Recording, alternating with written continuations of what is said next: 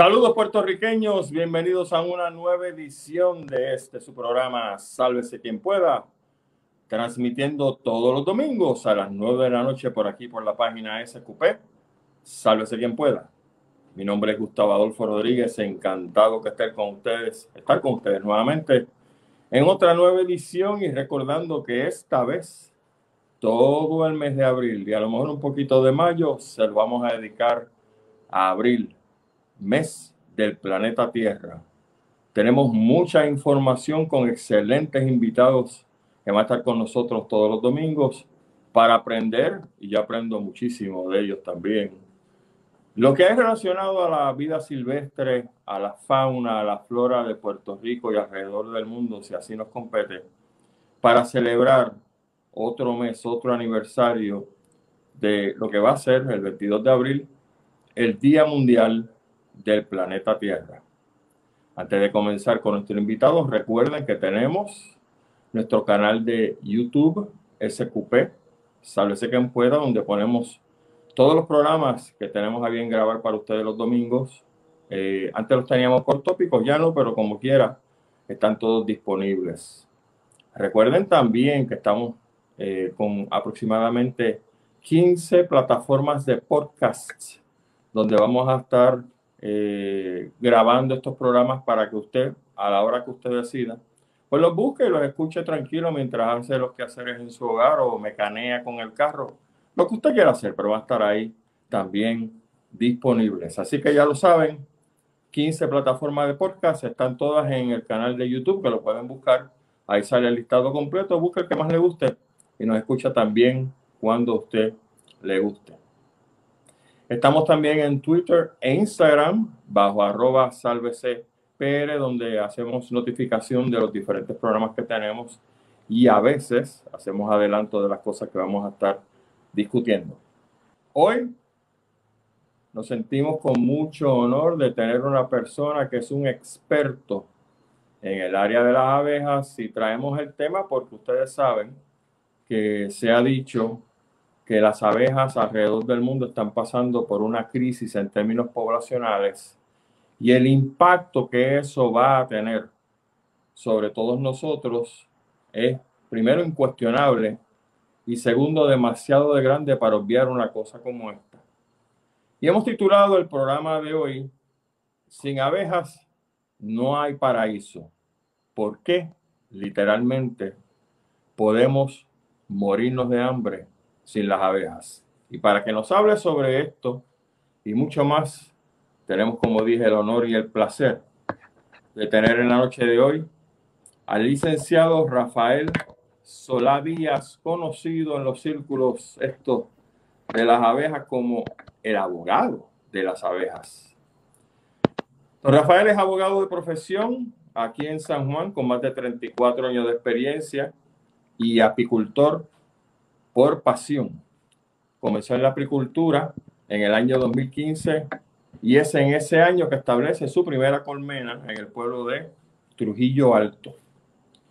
En sus comienzos tuvo de maestro al conocido Master B, señor Edgardo Gandía, con quien hizo aproximadamente sobre 500 remociones de colmenas no deseadas a través de la Oficina para el Manejo de Emergencias y Desastres del municipio de Trujillo Alto. En el 2016, don Rafael fue el portavoz de los apicultores en la lucha contra la fumigación aérea usando Nalet, y me acuerdo muy bien de ese tremendo y horrible capítulo. Y en el 2017 logró detener la fumigación aérea con el insecticida Permetrin. Ese mismo año, en el 2017, Rafael crea la corporación Salvemos las Abejas Puerto Rico LLC, cuyo fin es fabricar cajas de colmenas. La corporación ha fabricado sobre 875 cajas de colmenas, las cuales ha distribuido completamente libre de costo a muchos apicultores en Puerto Rico. Colaboró junto al apicultor Ricardo Caraballo en el borrador de la ley, escuchen esto, porque yo no lo sabía, el borrador de la ley número 112 del 14 de agosto del 2020, conocida como la ley para la protección y preservación de los polinizadores de Puerto Rico, la cual vamos a estar hablando un poquito más adelante, que prohíbe la matanza y el mal manejo de las colmenas de abejas, entre otras cosas. Actualmente, el señor Solá trabaja en la redacción de un manual o libro de apicultura para que un mayor número de personas se conviertan en defensores de las abejas y por supuesto don Rafael es el propulsor de lo que se conoce como el apiario moderno o modelo que vamos a estar también hablando más adelante sobre esto. Rafael, bienvenido al programa Sálvese quien pueda, un honor para nosotros tenerte por aquí.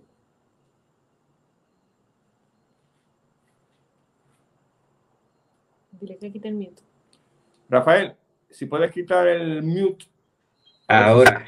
Ay, mismito. Ahí, ahí. Sí, pues gracias por la oportunidad que nos das de expandir el mensaje de las abejas. Estoy disfrutando lo, que tienen las abejitas que tienen detrás. Eso es tremendo. Y las, abe las abejas están con nosotros en todo momento, en todo momento. Hay que defenderlas. Vamos a comenzar la conversación, Rafael, este, con algo pues que yo pues no conozco mucho. Después aprendí, ¿no? Leyendo y qué sé yo pero quizá los amigos pues no están muy claros en esto. ¿Cómo se diferencia una abeja de una avispa? Pues la diferencia en la anatomía es notable.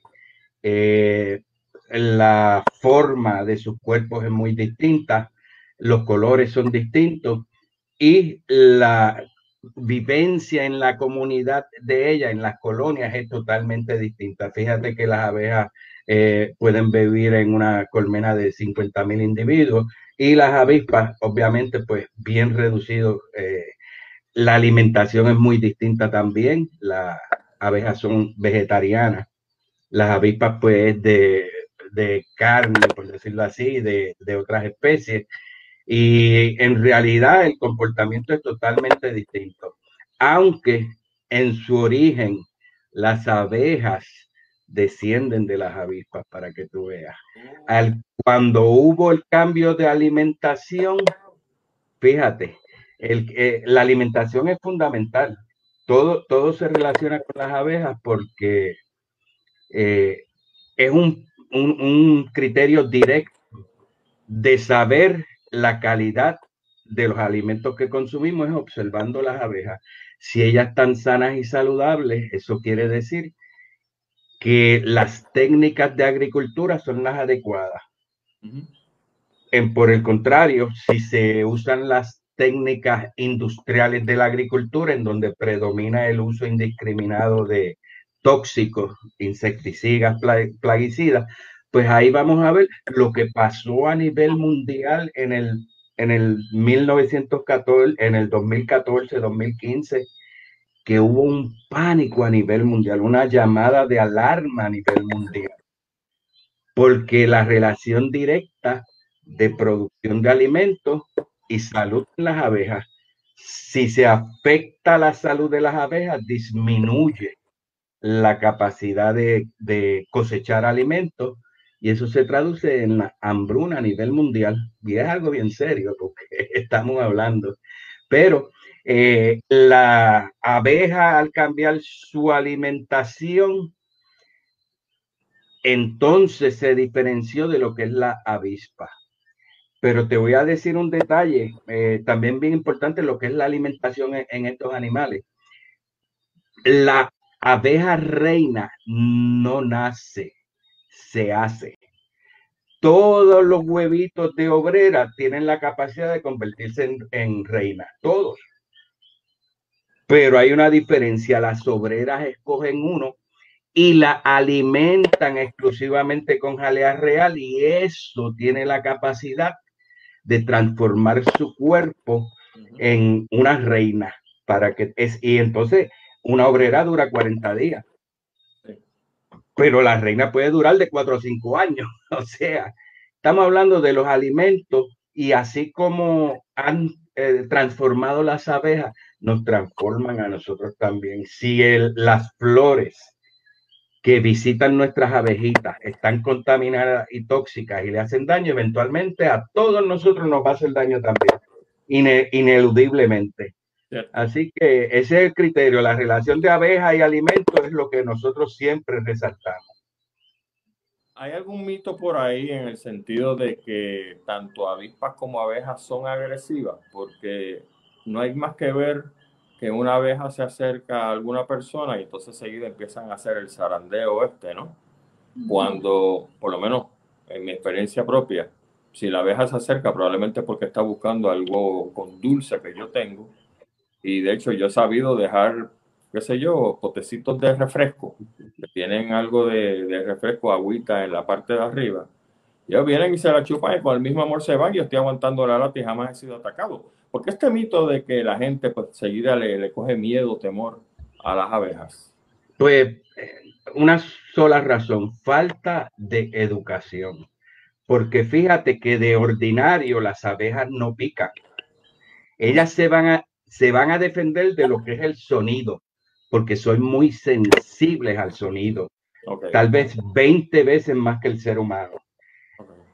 A los olores, porque tienen eh, un olfato, se comunican por los olores, por la figura de la reina, es lo que mantiene la, la cohesión. Y si usted va y se pone a, a poner bitumul o una sustancia olorosa cerca de donde hay una colonia de abejas, es muy probable que ellas en defensa los traten de alejar. Y la tercera razón, si usted ataca la casa de ellas, como haríamos los seres humanos también, pero aparte de todas de esas tres situaciones, de ordinario no debe de haber ningún problema. Fíjese que los los eventos que se han eh, salido a la luz pública es porque están pasando un trimel y, tumbaron una colmena, pues seguro que se van a, ver.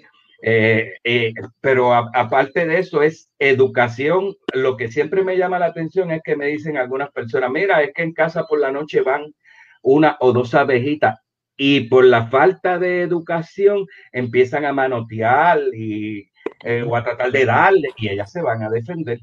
Esa que uno ve en la casa de uno noche son abejas obreras que salen a morir, porque dentro de la colmena es totalmente higiénico y ellas no mueren adentro.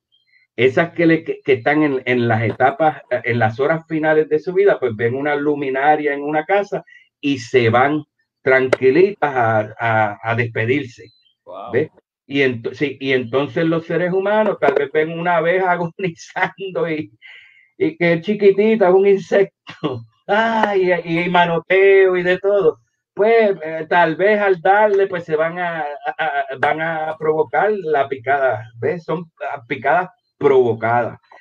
Pero si aprendemos a convivir, si nos educamos, si respetamos, si, si tomamos conciencia de que las abejas están en la ciudad, cuando usted va a limpiar un patio o algo, mire, haga una inspección primero a ver si ve movimiento, porque se va a ver el movimiento de, una, de una colonia de abejas, un entra y sale, pues entonces tiene que tomar algunas medidas.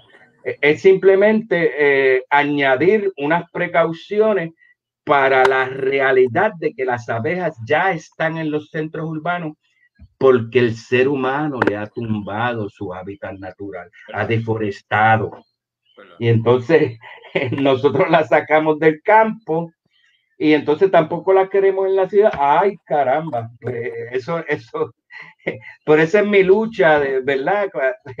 Déjeme decirle una cosa, cuando yo empecé en, en esto de la apicultura, esto fue primero adquirir mi colmenita y empezar, pero, pero me di cuenta de que hace falta tanto por defenderlas ahí vino lo del Nalet. Y de momento yo miro para arriba, Señor, pero ¿qué está pasando si yo soy abogado y estoy consumiendo mi tiempo en las abejas? Y ahí eh, eh, como que percibe ese mandato, pues ese es su mayor caso que tiene que defender. Para eso usted es abogado. Y aquí estamos nosotros haciendo nuestra, nuestra faena. Muy bien. esa es la historia. ¿Existe, don Rafael, algún, ¿cómo se llama? Alguna especie de abeja en Puerto Rico que sea diferente a otras o debe ponerle la pregunta de otra manera? ¿Existen en Puerto Rico varias especies de abejas o hay solamente una? Sí, hay muchísimas especies, hay abejas nativas. eh, hay abejas melíferas que producen la miel. Pero mira qué bendición tenemos nosotros. Eso fue en el 2017, luego del huracán María, que por poco, por poco, extingue todas las poblaciones. Se perdió casi el 80 al 85% de las abejas.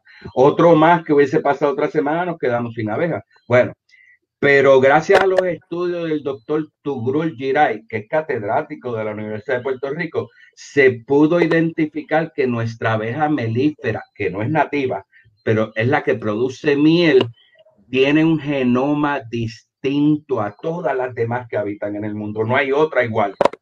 ¿Ve? Que la hace, es, es, la abeja puertorriqueña, hasta en eso somos agraciados, ¿ves? Y entonces... Resulta que la abeja también es nuestra. Sí, sí, eh, pero, pero esto se da por, por varios factores, eh, Gustavo. Eh, por ejemplo, Puerto Rico tiene, lo puedes ver como negativo o positivo, yo lo veo como positivo, que somos en términos de extensión territorial pequeño y mucha población. Pues las abejas se acostumbró y se acostumbró a estar relacionándose con los seres humanos, fíjate, no es como en otros países de grandes extensiones de terreno, que los depredadores son los animales y, desarrollan una dinámica distinta, un comportamiento distinto, tal vez más agresivo y todo. Pero como aquí somos, eh, estamos rodeados, eh, hay mucha población, las abejas se han adaptado a ese, a ese hábitat y han desarrollado unas cualidades que los apicultores las podemos manejar. Yo, si van a mi página, el abogado de las abejas, yo no uso protección, yo en camisa manga corta y vamos a abrir colmenas y vamos a trabajar con ellas. Sí, ciertamente alguna que otra pique, pues, pues déjala que piquen, a mí no me molesta. Tal vez ellas captan eso y déjalo quieto. eso es verdad, eso es verdad. Sí. yo estoy en el campo y estoy cerca de una colmena ¿cómo yo distingo una abeja ¿verdad? normal de las famosas africanizadas? ¿Cómo yo sé si tengo que salir corriendo o no?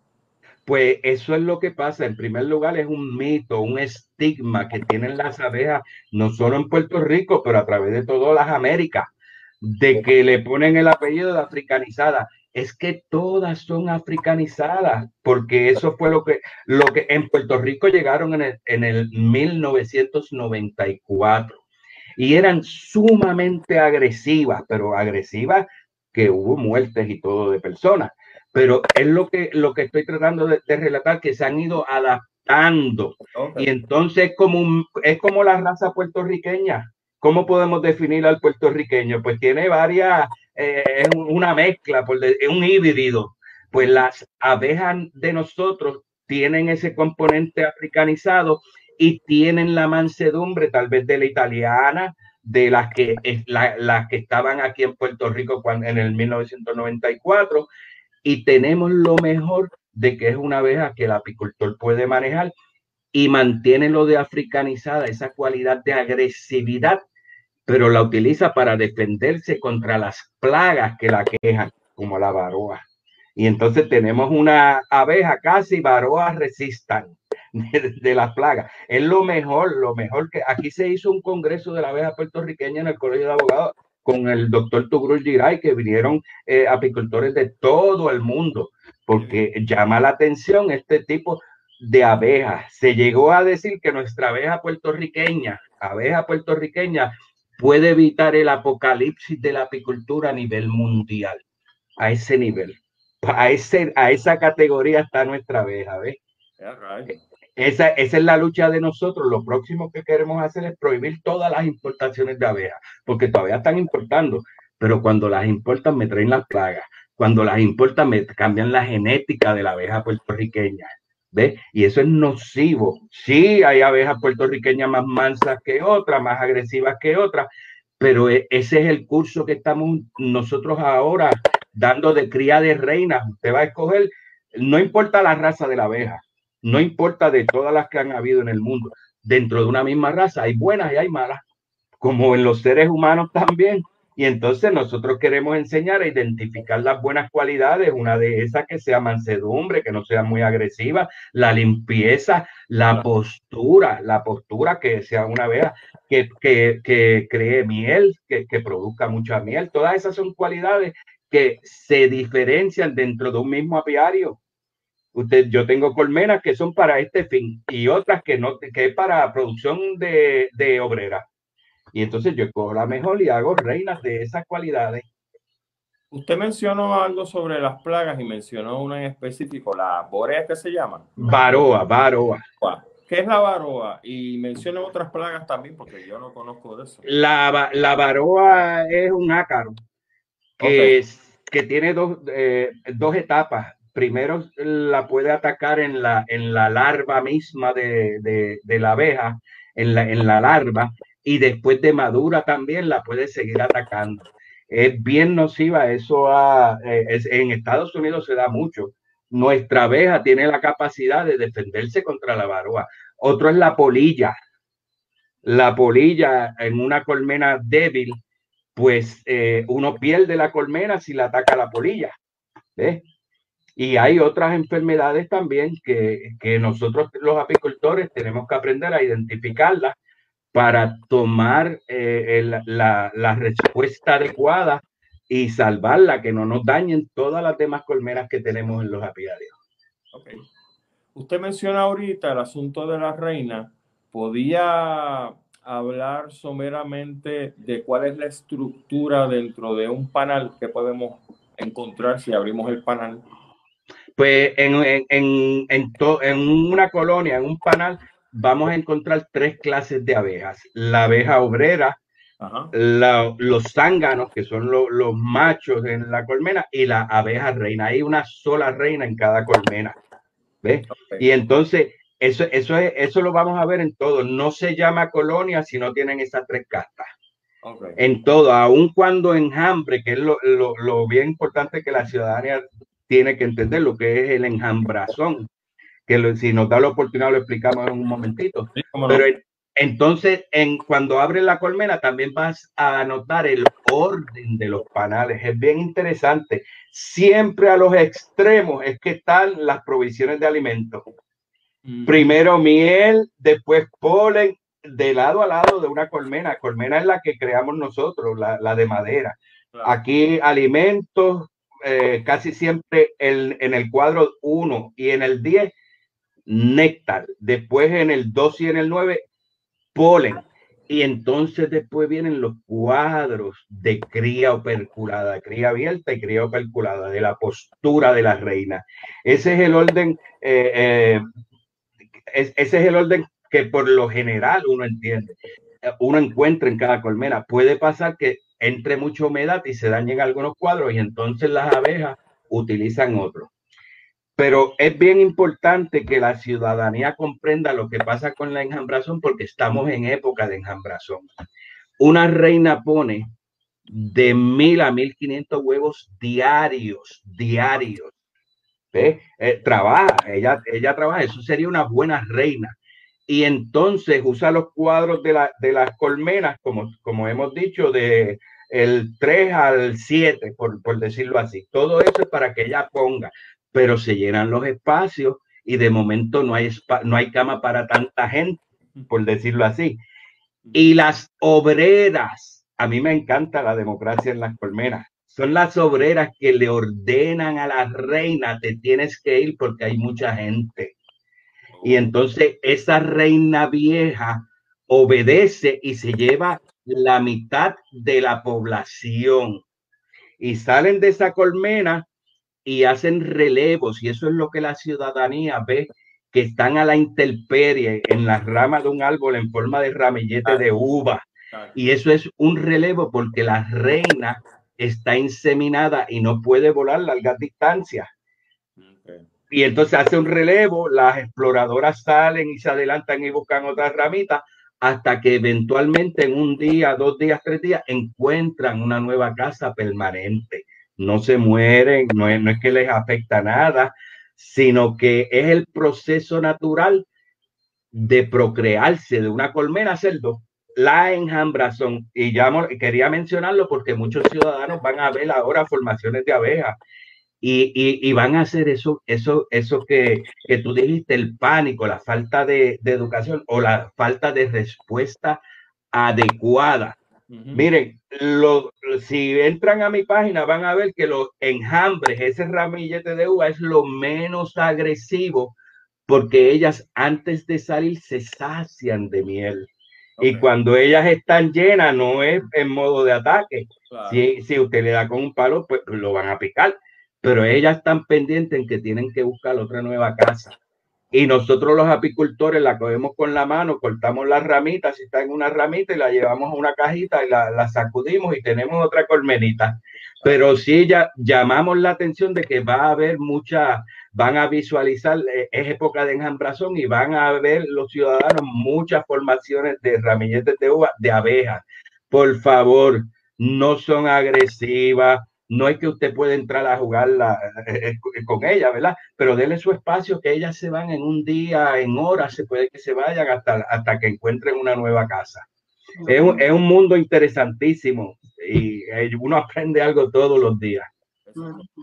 Ese es el proceso, Rafael, cuando uno también he visto en fotografías que de momento aparece un carro lleno de abejas en la parte. Eso es un enjambre, eso es un enjambre, porque fíjate que las abejas no pueden estar a la intemperie porque se les moja las alitas y caen al piso y se las comen las hormiguitas.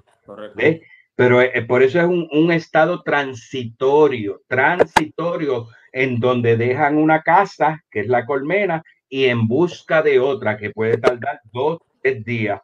No pueden hacer todo de, de un solo viaje porque la reina no puede volar largas distancias porque está inseminada. ¿ves? Y entonces eso es lo que llamamos la atención de que se van a ver ahora en esta época. ¿Por qué en esta época, Gustavo? Porque ahora es cuando estamos en primavera, porque hay mucho flujo de néctar, porque es cuando más pone la reina. Y, y, y, a la misma vez, en noviembre y diciembre es cuando baja la, la producción, porque hay menos flores, hay menos, ¿ves? Todo es relacionado con las flores, con los alimentos, ¿ves? Ok. Y esas personas que uno ve también en fotografía, sobre todo lo he visto en la India, que el tipo anda cubierto por, por abejas y yo, yo, no sé si es que rapta a la reina, se la mete en el bolsillo. ¿Por qué ellos hacen eso? sí, eh, eh, bueno, hay, obviamente pues hay diferentes clases de, de abejas, hay como 20 mil especies alrededor de todo el mundo, ¿ves? Pero, pero sí, lo que pasa es que eh, todas las abejas de una colonia pertenece a un olor específico de la reina. Todas las reinas tienen, es como una huella dactilar. Ese olor es único de esa colonia de abejas. Entonces, lo que los apicultores hacen para hacer la famosa balba de abeja, que, me, me, es que yo entonces capturo la reina y la adhiero a mi cuello en la parte de atrás y doy la impresión de que estoy cubierto todo. No, ellas están buscando su reina. la tengo en el bolsillo, como me ha pasado algunas veces, pues me lleno la camisa llena de, abejas. sí, porque ellos, eh, toda, toda la colonia persigue a su reina. Ese olor a feromona es único. Por eso es que tú, uno puede tener eh, colmenas a tres pies de distancia y ellas no se confunden. Ellas van a su casa por el olor de la reina, eh, que lo captan, se dan mensajes y todo a distancia. Ellos tienen un olfato, esos son sensores los que tienen, mucho, mucho más agudo que, lo, que los seres humanos. Hay una persona que nos dice que a propósito, estoy tratando de ver algunos de los comentarios, lamentablemente no podemos tratarlos todos, porque cuando estamos en este tipo de transmisión, pues tengo que ser mucho cuidado, ¿no? De no cortarla. Pero hay una persona, Rafael, que nos dice que alegadamente las abejas en México no pican y que la nuestra pues sí puede picar. ¿Usted conocía eso? Sí, es una raza de abeja, la melipona, que no tienen aguijón. Ah, hay en Cuba, hay en México. Y, en México sí hay, hay mujeres apicultoras que trabajan con ese tipo de, de abejas. Eh, es, porque no tienen aguijón. Si muerden, no te creas que no es su Pita lo hace, también tienen, siguen teniendo mandíbula. Okay. O sea que hace como una, picadita con la mandíbula. Una picadita, sí, correcto. Eh, se dice que la miel es el alimento más completo del mundo. ¿Por qué eso es así, Rafael? Si está bueno, Sí, bueno, es de los siete alimentos milagrosos, por decirlo así, pero yo no me especializo en, producción de miel. Sí me consta de que era llamado el manjar de los dioses y que la historia eh, eh, nos, nos revela que desde tiempo inmemorial el hombre ha perseguido la miel. Hay jeroglíficos en las rocas buscando miel y todo. Tiene unas propiedades curativas eh, que, que, ¿verdad? Daría un, curso de biología, pero, pero, es de los siete alimentos predominantes que no hay controversia entre los científicos de sus bondades para el consumo humano. Vamos a hablar un momentito porque no quiero que se me olvide este tema de la ley para la protección y preservación de los polinizadores, que es una ley eh, de Puerto Rico. Primero que nada, ¿por qué el interés de establecer esta ley? Y segundo, ¿cómo esta ley ayuda a las abejas en Puerto Rico? Bueno, esta ley tiene dos etapas. La primera fue en el 2016, que eh, efectivamente se aprobó la ley 156 del año 2016, que es la ley de protección y preservación de los polinizadores de Puerto Rico. Esa fue la respuesta adecuada que dio el gobierno de Puerto Rico ante la merma de las colonias de abejas, que, el pánico que mencioné eh, eh, ahorita, de que hubo una alarma a nivel mundial, porque en Estados Unidos estaba pasando lo que se llamaba el colapso de las colmenas, y es que desaparecían las colmenas.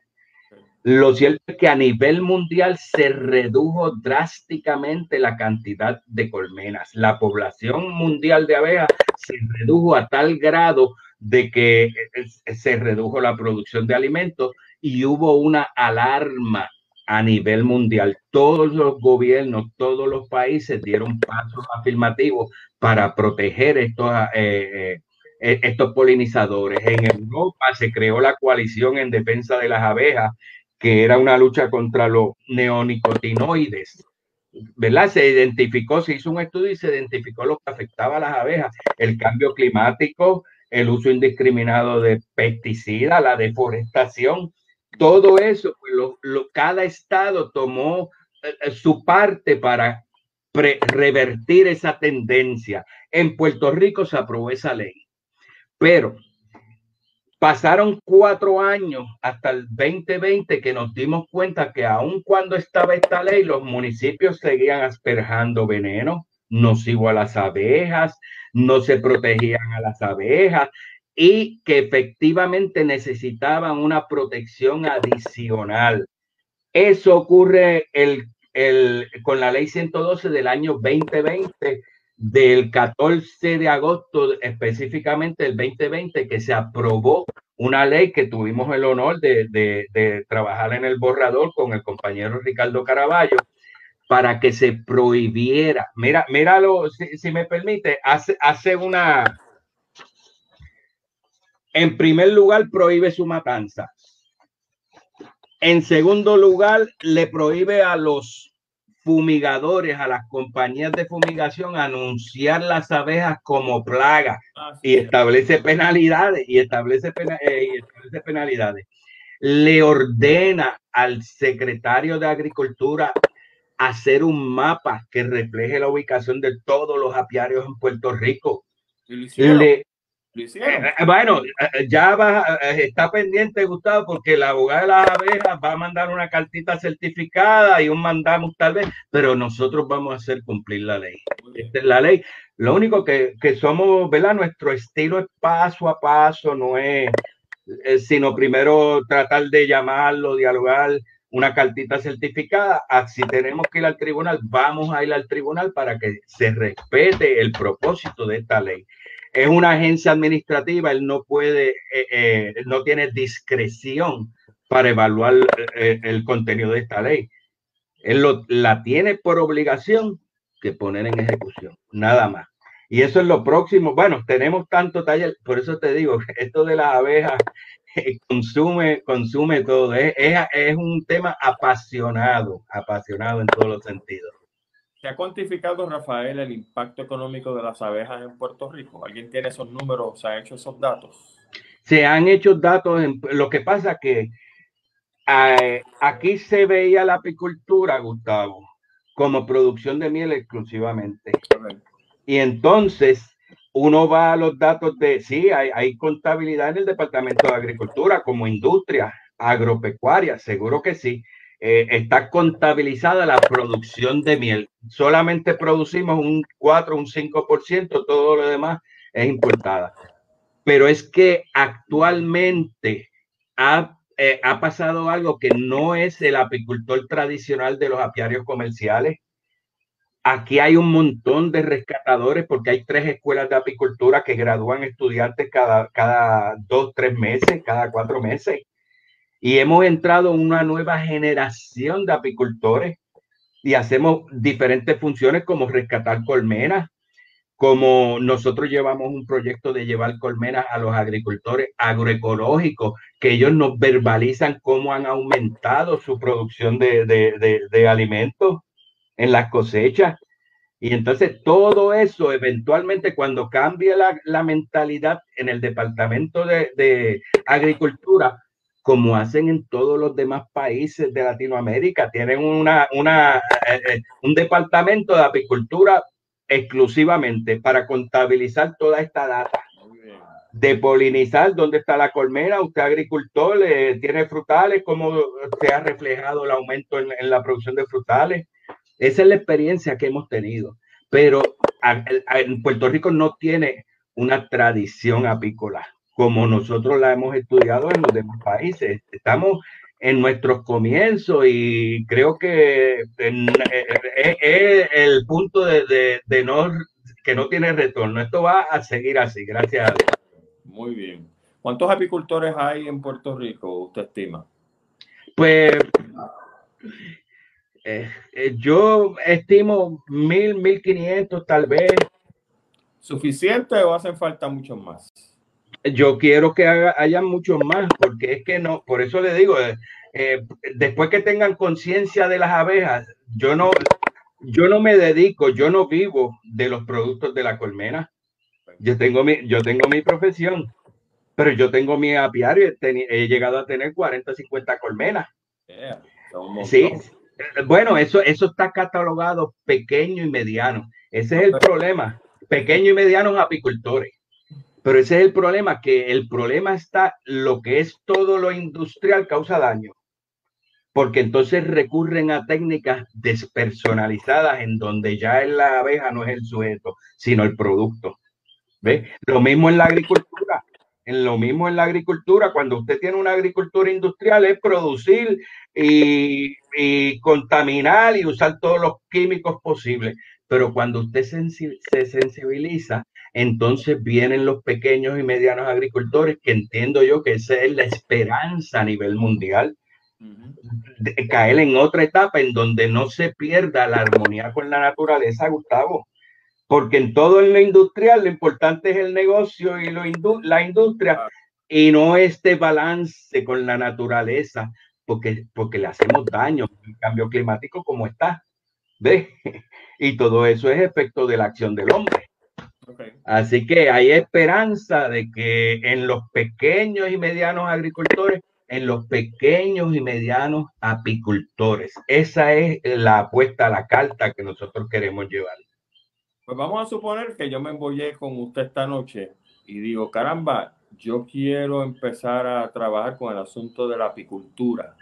¿Qué hago? ¿A dónde voy? ¿Con quién hablo? ¿Qué exámenes tengo que tomar? ¿Qué licencia necesito?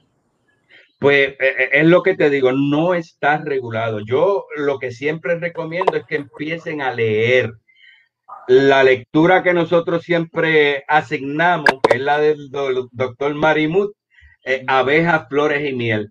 Si pasa esa lectura, que es muy fácil, es eh, eh, amigable, por decirlo así, pues entonces vamos a otro paso. Y entonces hay que entrenarlo porque las abejas no son animales domésticos, tienen su riesgo. Correcto.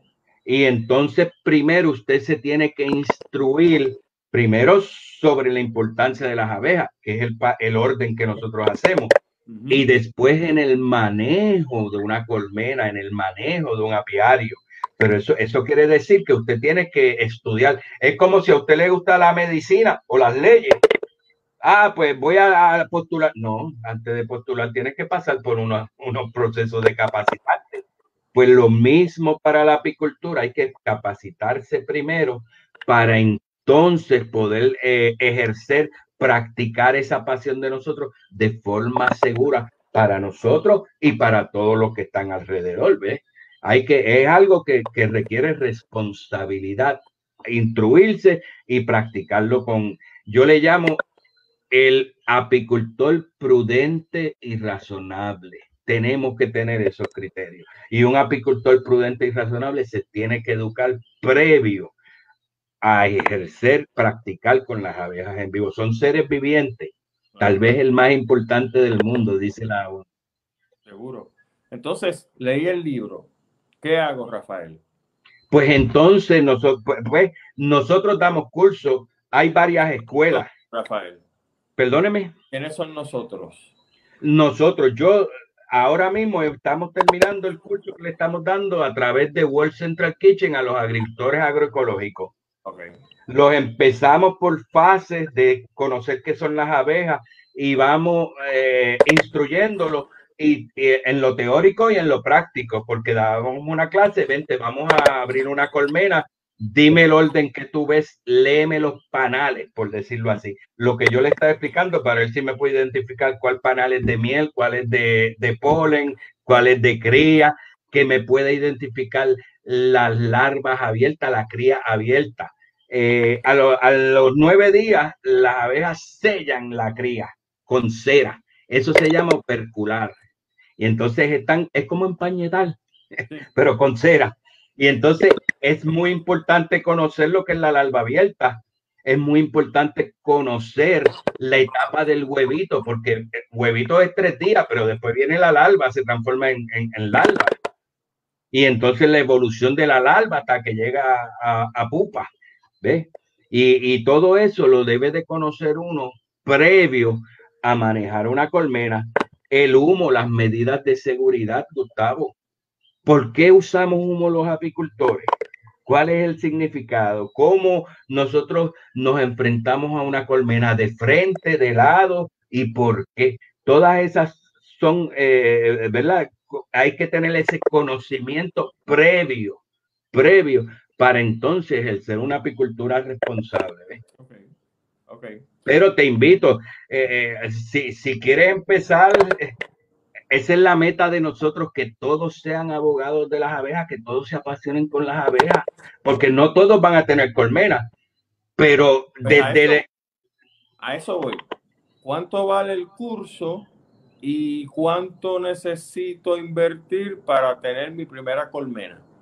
Pues los cursos depende, hay cursos que no cuestan nada, como la Escuela de Apicultura del Este, en Fajardo.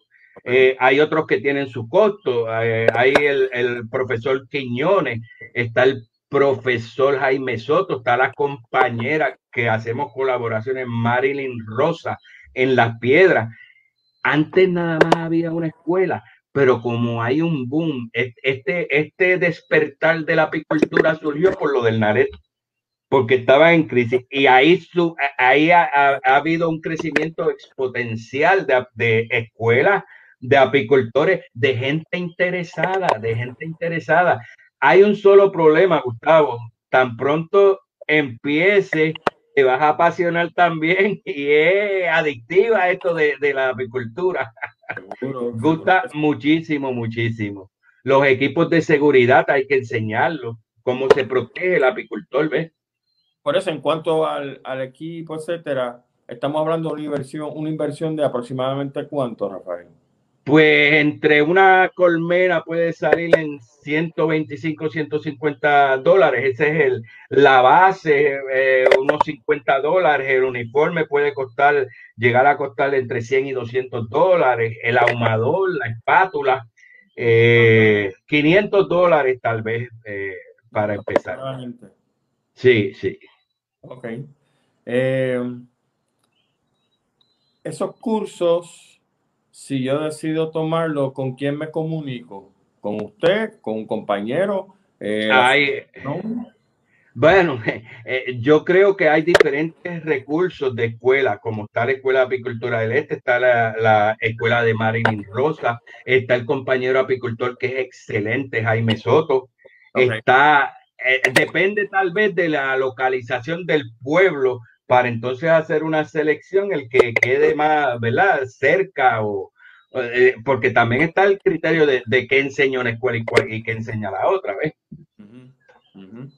Hay diferentes, hay diferentes escuelas, pero todas dentro de su forma quieren salvar las abejas, ¿ves? Yo vivo en la zona metropolitana de San Juan. Yo puedo tener en el patio de mi casa una colmena sin ningún problema o necesito eh, vivir necesariamente en el campo. No, la ley 112 autorizó la apicultura urbana, excepto que no está reglamentada. Eso no quiere decir que no la puedes tener, pero ahí viene lo que nosotros estamos abogando, de que tienes que tener prudencia y razonabilidad porque yo no puedo poner, yo tengo que entender el comportamiento de la colmena para saber, y eso me lleva a mí a, determinar que yo no la puedo tener al mismo nivel en donde hay eh, movimiento de peatones, digamos.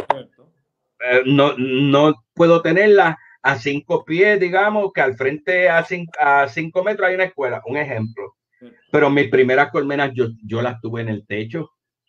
yo vivo en una urbanización las monto en el techo, llegué a tener tres colmenas de techo sin ningún problema, sin ningún incidente. Venían a trabajar en el techo, yo me buscaba el ahumador, le tiraba un poquito de humo y ellos hacían todo el trabajo en, la, en, los calentadores o en donde fueran a trabajar. Pero sí, pero tenemos que, que, tener siempre ese criterio de responsabilidad y prudencia, porque no, sí, se pueden tener, déjame decirte, a nivel mundial, la apicultura urbana es la respuesta a esta deforestación a nivel mundial. Los mismos restaurantes, los mismos eh, eh, edificios están habilitando en las azoteas para que tengan colmenas. ¿Ve? Nosotros tenemos que abrirnos al mundo en cuanto a esto para entonces darle un espacio en, nuestra, el centro urbano. Pero, pero e, el mayor miedo que, que tenemos es la falta de educación, ese estigma de que son abejas africanizadas y que me van a atacar. Eso no, eso no lo sostiene la experiencia, eso no lo sostiene eh, la evolución que ha tenido nuestra abeja. Y entonces ya se practica la, apicultura urbana. Eh, hasta hace algún tiempo se llevaban colmenas a, lo, a, lo, a, lo, a, los, a las escuelas, a los colegios. Qué bien. Sí, y entonces, ¿cómo podemos hablar, Gustavo, de huertos urbanos? Si no hablamos de apicultura urbana. Van de la mano. O sea, apicultura urbana y huertos urbanos me develan a mí una, unos ciudadanos preocupados por su salud, por su calidad de alimento, únicos, que, que quieren ser, digamos, revolucionarios y producir ellos sus propios alimentos, quieren tener sus colmenas. Es, esa debe ser la dirección que, no, que nos debemos de dirigir nosotros de procurar, ¿verdad? la salud eh, en los alimentos de, y, más la fragilidad que representa la isla de Puerto Rico. Y más, mira lo que está haciendo el COVID. Nosotros producimos caja y ya no hay madera en el mercado mundial por el COVID. Y entonces eso puede pasar por los alimentos como pasó en María.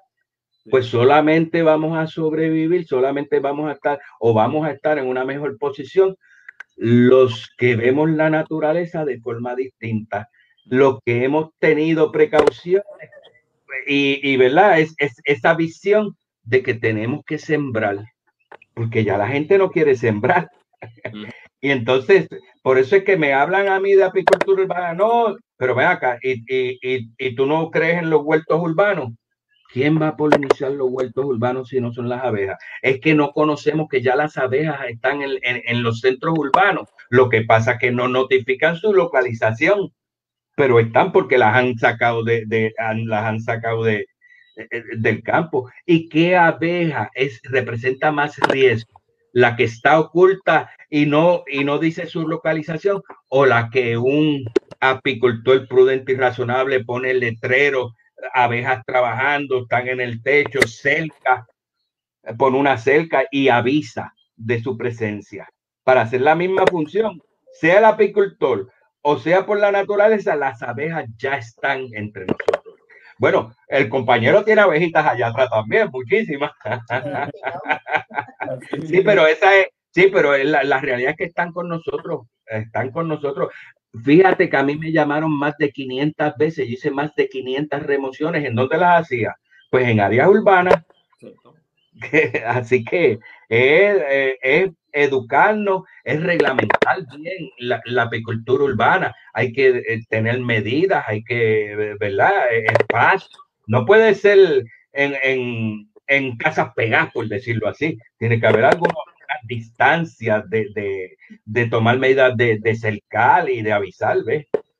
Así que todo con, con, responsabilidad se puede hacer. Lo que no podemos hacer es darle la espalda a las abejas, Gustavo. Porque somos nosotros los que las hemos llevado a las áreas urbanas, somos nosotros los que hemos contaminado los campos, somos nosotros los que usamos la agricultura tóxica y ellas en respuesta de sobrevivencia vienen para, para la ciudad. Pues bienvenidas, yo las cuido y las defiendo, tú sabes. Óigame, para irnos ya, porque ya el tiempo pues eh, se nos está quedando corto. Ya que usted trabaja con miel, eh, ¿usted tiene alguna manera de identificar la miel pura de imitaciones de miel que andan por ahí? Pues la única, hay, eh, uno va a internet y te dice que si echa dos gotas en agua, Ah, y sí. bueno, yo he leído de todo eso, pero eh, eh, eh un, hay un instrumento fractómetro, fractómetro algo que, que dice la, la, el grado de humedad, el porcentaje de humedad. Sí. Eso es bastante certero porque la miel primero es néctar uh -huh. y las abejas para hacer miel le quitan la humedad y la llevan un por ciento específico, 18%. ¿Ve? Y entonces esa sería una medida. Pero la que yo digo que siempre es infalible, que no falla, mire, cómprele la, miel a un apicultor, vaya a la casa de un apicultor, mire, dame dos litros, como hacemos nosotros. Lo que pasa que no es lo que yo me dedico, ¿verdad? Yo, yo estoy más en lo de educación, en lo de la cría de reina, y, quisiera inundar a, Puerto Rico de toda esta gran abeja puertorriqueña que tenemos con las mejores cualidades quisiera ser parte del movimiento, sí se puede, vamos a hacerlo, en nuestra vez la mejor del mundo. Esa es mi prédica. Muy bien, excelente. Don Rafael, ha sido un honor y un placer haber estado con usted la noche de hoy. Gracias por compartir esa información muy valiosa. Sé que había muchos temas y nos siguen escribiendo, pero lamentablemente pues tenemos una hora aproximadamente. Hay una página de Facebook donde los amigos se pueden comunicar eh, con las personas que están trabajando con la apicultura. Sí, nosotros tenemos nuestra página, así mismo, El Abogado de las Abejas. Ahí nos escriben, eh, próximamente después ab abriremos un, un, blog, ¿verdad? Para, para eh, ir más. Pero ahora mismo, este, eh, el abogado de las abejas nos consigue así en Facebook. Cualquier duda, cualquier pregunta y van a ver lo que nuestro trabajo, porque cada vez que hacemos un, algún trabajo, enseguida lo subimos a la página. Estamos renovándola casi a diario. Así que los invito a que entren a nuestra página, le den like y, y se instruyan sobre el tema de las abejas, que es nuestra pasión. Abogado de profesión, apicultor por pasión, junto a mi esposa, seguro que sí. Gracias, don Rafael, ha sido un honor nuevamente. Esperamos tenerle un programa futuro y ya sabemos que podemos contar con usted para tan valiosa información que nos ha brindado. Así que muchísimas gracias, don Rafael. Gracias a ustedes, Gustavo. Gracias. Muy amable. Gracias. Mis amigos, ya ustedes saben, estamos entonces en otro programa el domingo que viene celebrando abril, mes del planeta Tierra. Los convido y los invito a que estén con nosotros nuevamente a las 9 de la noche el domingo que viene, que sería domingo que 18 de abril, creo. Ah, y a propósito, extendieron el asunto de la planilla, así que si no lo sabía, tiene todavía un mes más, un par de días más para completar su planilla del 2020. Yo siempre cierro con el lema de, de sálvese quien pueda, pero voy a modificarlo durante todo este mes porque creo que es justo y necesario recordar algunas cosas sobre la naturaleza.